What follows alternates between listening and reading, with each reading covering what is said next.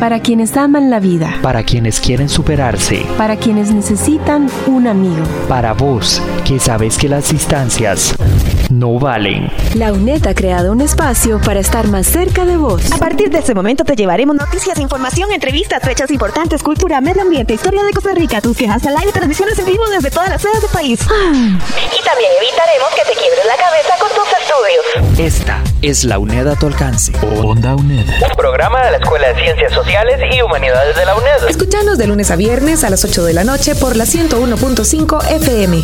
Onda UNED. Acortando distancias. La Escuela de Ciencias Sociales y Humanidades. La Cátedra de Gestión y Servicios de Información.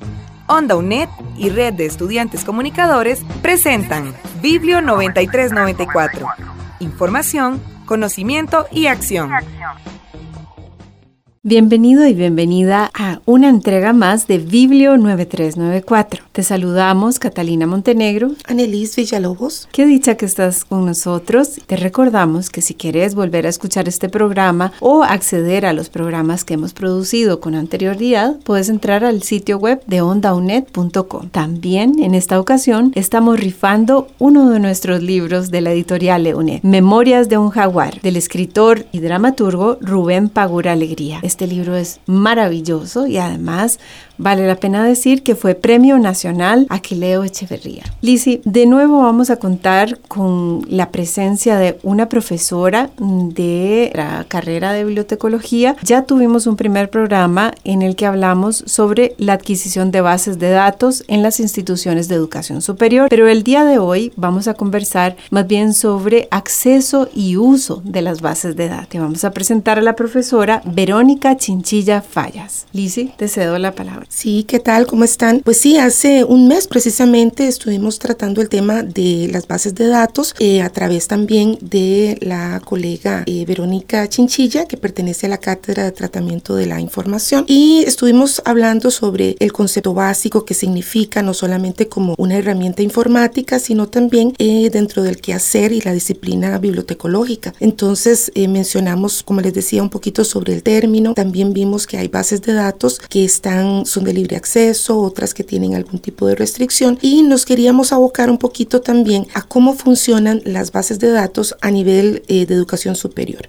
sobre todo en el caso de Costa Rica, que eh, lo hacemos a través de eh, las universidades públicas, bibliotecas de las universidades públicas y a través de un proyecto de, de CONARE. Entonces vimos que nos habían quedado algunos temas que queríamos tocar, sobre todo mencionar algunos ejemplos de estas bases de datos. Eh, por eso invitamos nuevamente a Verónica, la profesora que está hoy con nosotros, y vamos a continuar eh, el tema que estábamos estudiando. Quédate con nosotros.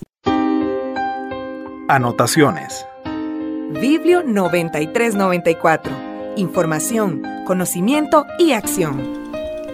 Verónica, ¿podemos contextualizar un poco aquí en Biblio 9394 sobre el tipo de bases de datos que más se usan en nuestro país? Correcto, las bases de datos que hemos venido mencionando en el programa anterior y en este de contenido académico, pues podemos dividirlas principalmente en dos grandes grupos. Las que son de libre acceso, por las cuales no se debería de pagar ningún dinero para tener acceso a los artículos y las que son suscritas hablando de las que son suscritas por las cuales cada una de las bibliotecas de las universidades de educación superior pagan diferentes montos, eh, podríamos hablar entonces de cuáles son más usadas.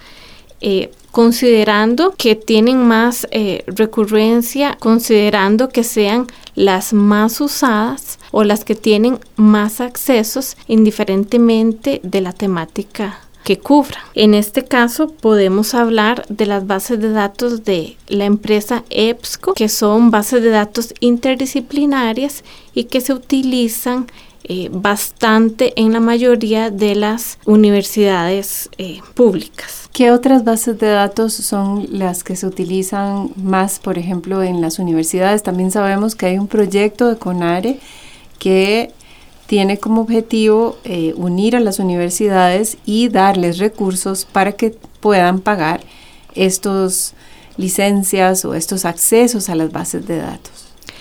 Correcto. Las bibliotecas, pues bueno, todas cuentan con un presupuesto que es dado por cada una de las universidades y además de esto, eh, CONARE lo que hace es que les da un presupuesto adicional para que puedan comprar recursos que se puedan utilizar en todas las universidades públicas. Entonces, de estos recursos que se adquieren para las cuatro universidades públicas, eh, podemos mencionar como el recurso de más uso, eh, un recurso que se llama el libro, que en su contenido es totalmente eh, dirigido a libros, valga redundancia, y son libros en español, recordando que la mayoría de las bases de datos académicas tienen contenido de artículos científicos en inglés, ya que el idioma oficial de la producción académica es el inglés. Entonces encontramos esta base de datos que les menciono, que se llama el libro, como un recurso muy recurrente debido a que es la lengua materna de las cuatro universidades, ¿verdad? Y que es como la tendencia inicial para los muchachos de la academia a empezar a investigar. Ellos definitivamente buscan más eh, artículos y libros en español que en inglés. Es muy importante para nosotros aquí en Biblio 9394 que vos sepas cuáles son las bases de datos que están disponibles y que puedas hacer uso de ellas. Antes de ir a una pausa, te recordamos que nuestro libro que estamos rifando en este programa, para lo que tenés que escribirnos a nuestro correo electrónico biblio9394 arroba es el libro Julius, Memorias de un Jaguar de Rubén Pagura Alegría.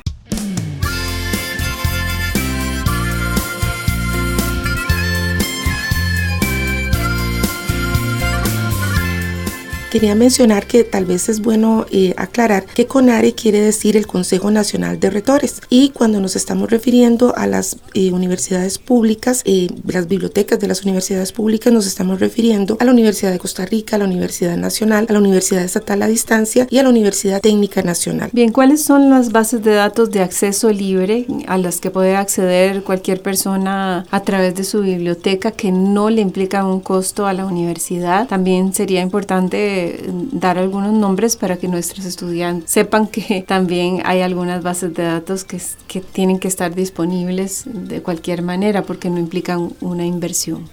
Correcto. Eh, primero tal vez contarles a, a las personas que nos escuchan que el Sistema Regional de Información de Centroamérica, incluyendo a Brasil, ha sentido la necesidad de ofrecer a las personas información de alto nivel académico, pero que puedan accesarla sin que haya una inversión de por medio. Entonces, se han conformado distintas redes que se han unido principalmente por la educación superior y entre esas que me imagino que les van a sonar muy conocidas está Redalic, Cielo, Dialnet y Latindex.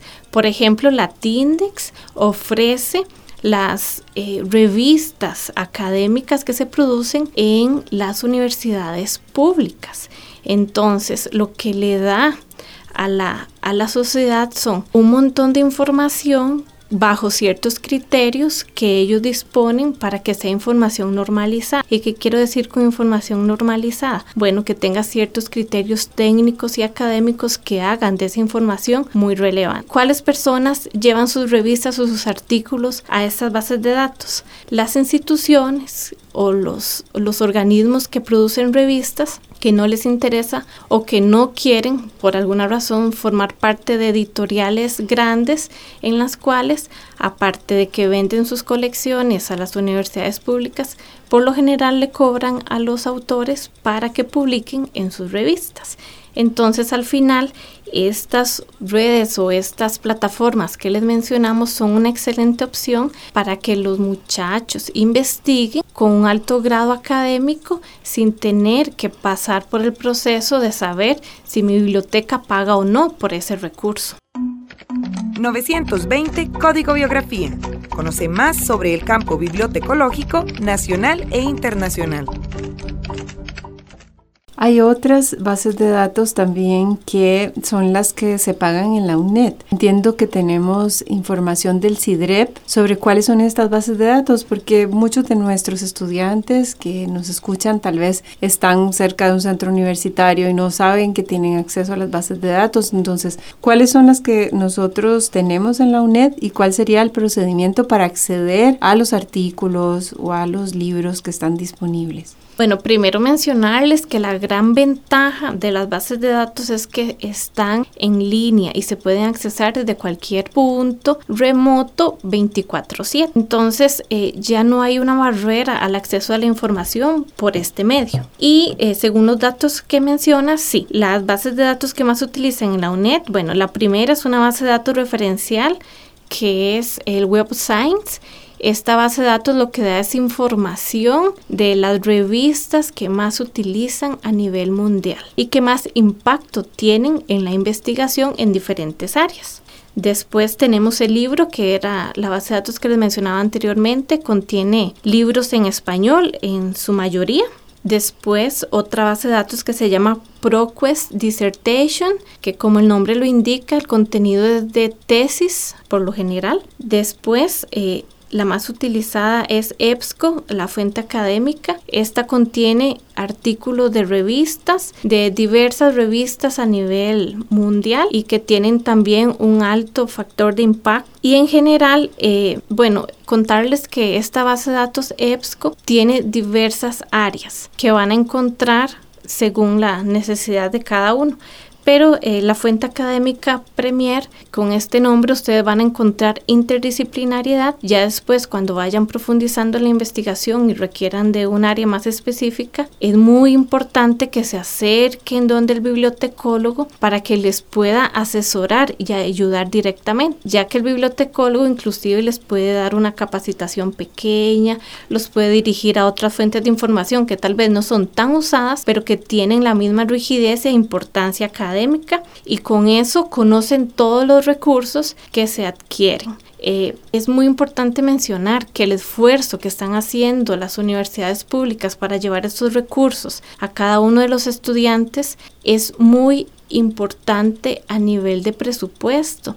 Entonces es por eso mismo muy importante que los estudiantes las conozcan y las utilicen con ustedes como estudiantes pueden acercarse a preguntar, investigar y esto de qué trata y a consultar principalmente al bibliotecólogo y también a los profesores para que por favor eh, la utilización de estos recursos sea parte de los planes de estudio. No me queda claro, eh, Verónica, si un estudiante de su casa puede acceder a través del entorno virtual de la UNED a estas bases de datos o lo puede hacer de manera libre. O sea, ¿cuál es la diferencia entre las bases de datos libres? Cualquier persona desde su casa puede accederlas. Yo puedo entrar a, la, Latin Index y buscar ahí de manera autónoma. ¿Y cuál sería la ventaja de acceder a partir del entorno virtual de la UNED? Porque entiendo que si uno es estudiante, si tiene su correo electrónico activo, ¿verdad? Que lo requiere para hacer todos los trámites de la UNED, eh, para ser estudiante, puede tener acceso a las que son eh, pagadas. Pero esto es algo que se puede hacer de manera autónoma. Si no, tendría que ir al centro universitario que tenga una biblioteca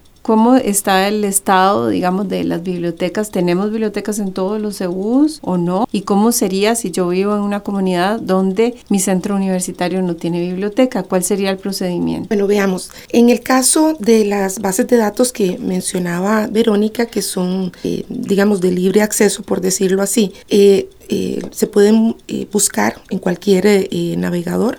también siempre es recomendable hacer búsquedas a través del Google Académico también y pueden accesar estas bases de datos que muchas de ellas se han hecho a nivel regional y también em, por diferentes áreas de conocimiento también. Algunas tienen esas especialidades y están abiertas. Eso quiere decir que usted puede entrar a la página principal, desde ahí hacer las búsquedas por autor, por tema, por título o por fecha de publicación. A veces también cuando uno hace una búsqueda búsqueda por un tema específico y ve la lista de las respuestas, ve en la dirección, en el enlace, que viene la descripción donde dice Redilic o Dialnet o esto, eso quiere decir que proviene de esas bases de datos. Los buscadores también eh, entran a estos, a estos sitios y entonces usted puede encontrar esas referencias. Ahora, ¿qué pasa con estas otras em, bases de datos? Esas bases de datos, si usted hace una búsqueda, aunque sea en Google Academic, mucha de la información que ya está dentro de estas bases de datos que son de pago no van a aparecer. O puede que aparezca, pero a manera referencial, solamente el autor y el título, eh, tal vez dónde se encuentra, pero no va a poder acceder al, texto completo. Entonces, digamos, esa es una de las ventajas. Eh, ventajas y desventajas, porque en realidad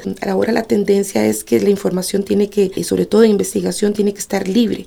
Y pues las bibliotecas también estamos tratando de apoyar esas iniciativas en donde el acceso a la información no sea restringido menos por un pago. En parte también tiene que ver algo este, esta iniciativa que se hace de, de CONARE, de reunir esfuerzos para poder tener acceso a la información de mayor calificación, eh, la más actualizada. Ahora, de la UNED, cuando estamos hablando en cada una de las otras universidades, pueden ingresar a estas bases de datos a través de las bibliotecas, que por lo general están en la página principal de la universidad. Hay un espacio, un, una pestaña que dirige hacia la biblioteca. Desde ahí ustedes tienen que registrarse porque ese es el detalle de estos, de estos espacios, que hay que registrarse y tiene que tener una clave de acceso.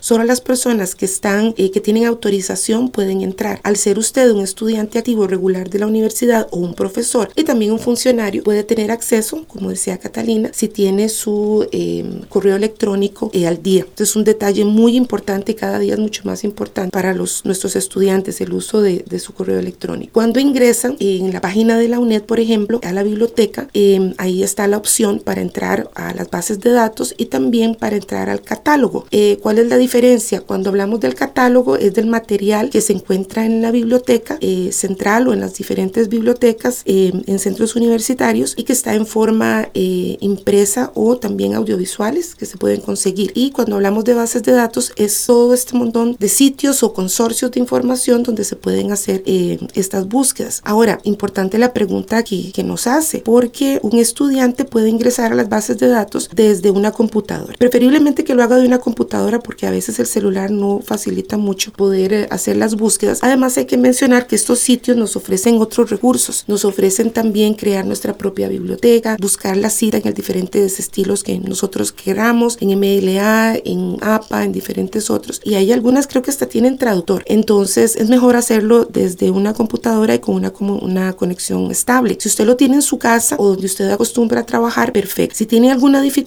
para eso, se le aconseja asistir al centro universitario donde debe existir una biblioteca y también muchas veces están los eh, laboratorios. Otra opción también puede ser en las bibliotecas públicas, que ellos eh, tienen acceso a laboratorios y pueden atender a los miembros de la comunidad. Ahora, em, la ventaja que hay cuando en un centro universitario existe una biblioteca es que hay un profesional, un bibliotecólogo, que está, tiene la formación y conoce cómo hacer las búsquedas, conoce cómo utilizar las bases de datos, los recursos y le puede dar esa orientación a los estudiantes, al profesor, a cualquier usuario. Y también Em, como decía Verónica, le puede dar instrucciones o guías de hacia dónde ir, en qué lugar ir o también hacia qué especialistas puede consultar.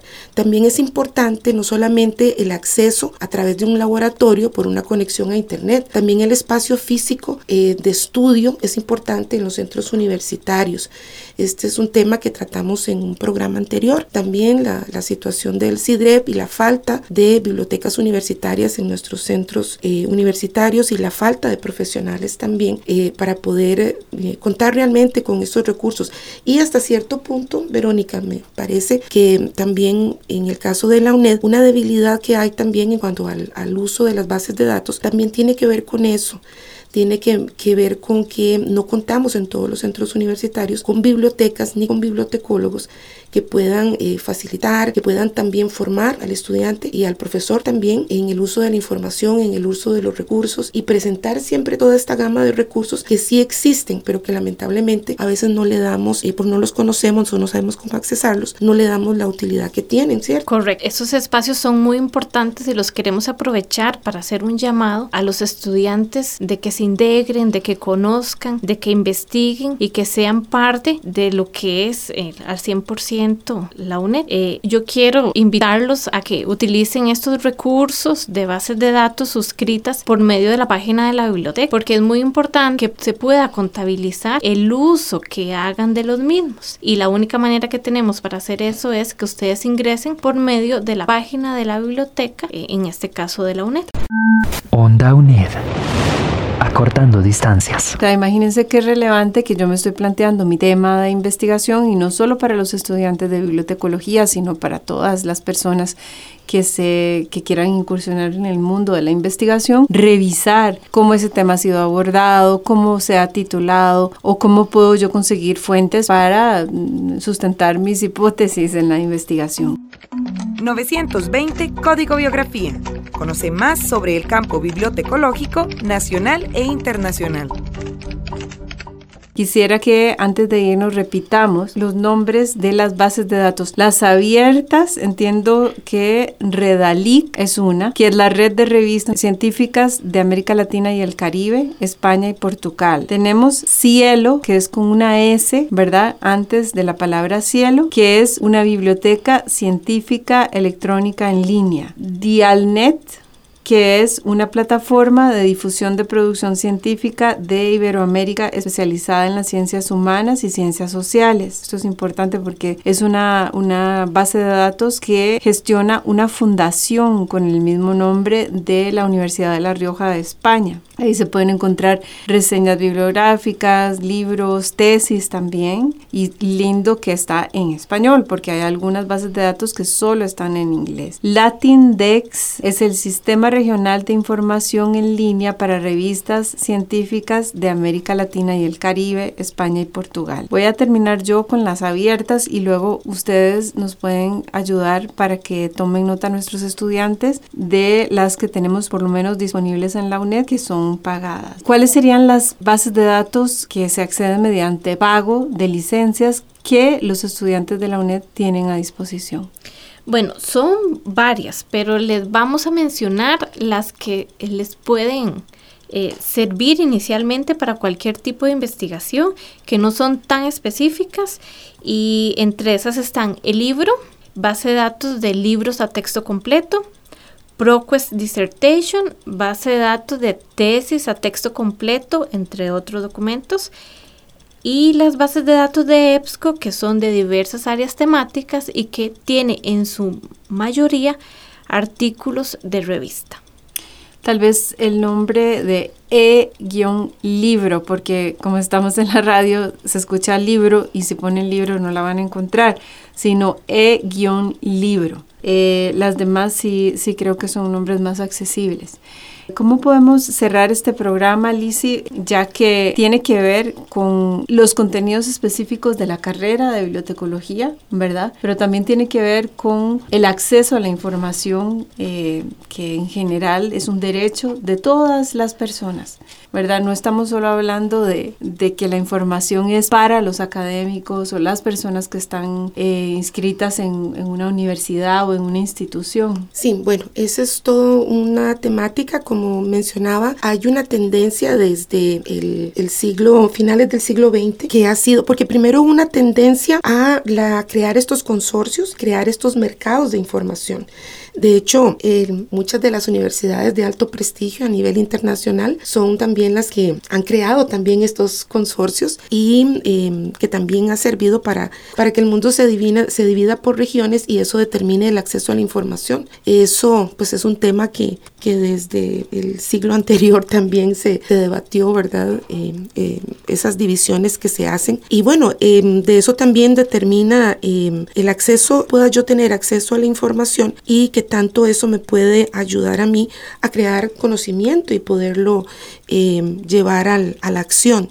Entonces, em, ha sido una, una, gran temática y también una de las de, de, los principios que tienen las bibliotecas. Considero yo también que es eh, tal vez eh, de las de los retos que nos toca enfrentar ahora en el siglo XXI a las bibliotecas y es eh, el poder hacer abrir la información y hacerla accesible. Pero como lo vemos aquí, no solamente que a través de las bibliotecas, bases de datos, catálogos o ingresos o accesos se pueda entrar a la información, acceder a la información, sino que también tenemos otro reto importante y es formar al usuario de la información, a la persona, al ciudadano, para que sepa cómo buscar la información, cómo discriminar entre los diferentes lugares y las diferentes publicaciones para saber eh, pues dónde estaría la información más pertinente y también eh, que le ayude a tomar decisiones. Eso también es un aspecto importante. Les decía que es muy parecido a la situación de la UNED porque por un lado las universidades, el Estado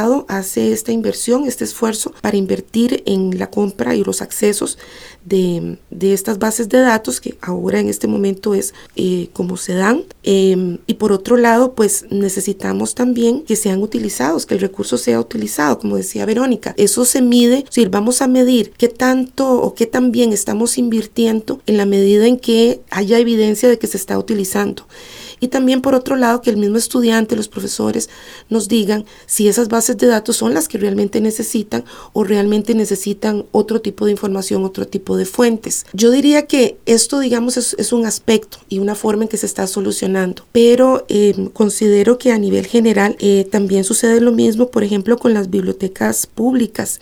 Las bibliotecas están haciendo un gran esfuerzo también para em, formar a las personas desde niños hasta adultos mayores en el acceso a la información, en, en, en, todas estas cuestiones que comienzan desde la lectura, desde comprender lo que se está leyendo. Y eh, también es responsabilidad, considero yo también, de los ciudadanos el acercarse a estas bibliotecas públicas, ver los recursos que existen, utilizarlos, evaluarlos y también, ¿verdad?, decir lo que necesitan, lo que no necesitan en sus propias comunidades. Las bibliotecas ahora no solamente son espacios para almacenar libros o computadoras, porque al final sería lo mismo, sino son también puntos de encuentro donde las personas pueden conocer sobre sus problemas, necesidades, dificultades y buscar cómo solucionarlo también de forma conjunta. Bueno, quiero agradecerle a la profesora Verónica Chinchilla Fallas y a Anne Alice Villalobos Lauren, productoras de este espacio, en la conducción y edición Catalina Montenegro y en el control técnico Nino Robleto. Nos escuchamos nuevamente y esperamos que te ganes el libro que estamos rifando hoy, Julius, Memoria de un Jaguar, de Rubén Pagura Alegría. No te olvides de escribir al correo biblio9394 arroba unet.ac.cr. Muchísimas gracias por acompañar. Esto ha sido Biblio 9394. Información, conocimiento y acción, como solo Onda UNED te lo puede dar. Una producción de la Escuela de Ciencias Sociales y Humanidades, la Cátedra de Gestión y Servicios de Información, Onda UNED y Red de Estudiantes Comunicadores. Biblio 9394. Para vos, que sabes que las distancias no valen. Esta es la UNED a tu alcance. Onda UNED. Escúchanos de lunes a viernes por los 101.5 FM o desde cualquier computadora en el mundo por ondauned.com. Onda UNED, acortando distancias.